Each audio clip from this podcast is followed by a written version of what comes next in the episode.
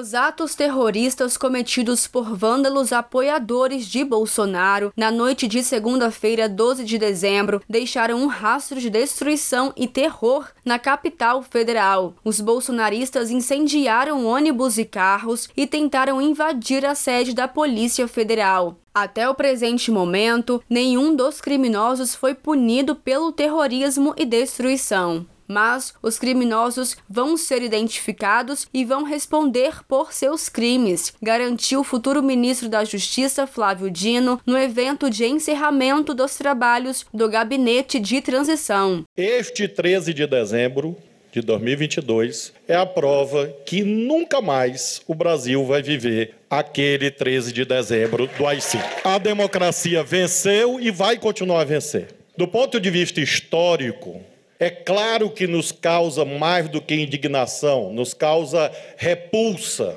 que a estas alturas ainda haja esse tipo de atitude antidemocrática, impatriótica, violenta contra o voto popular.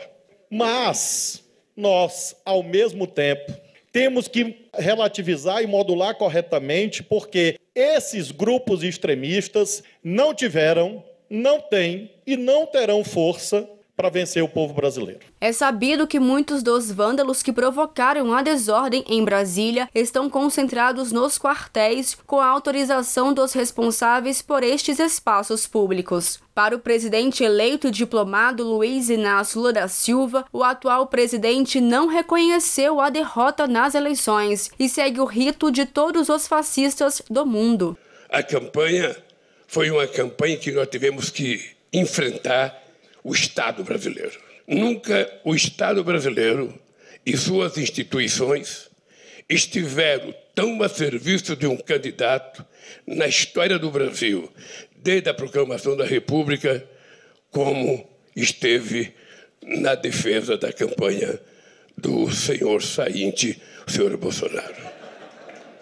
É uma figura anômala, uma figura irracional, uma figura sem coração, sem sentimento, uma figura que não é capaz de expressar um gesto de solidariedade, uma figura que não chorou uma lágrima por quase 700 mil pessoas que morreram do Covid e dos quais ele vai carregar nas costas a responsabilidade de pelo menos metade dessas pessoas que morreram, porque ele negligenciou, negou e de respeitou a orientação da ciência e orientação da Organização Mundial da Saúde.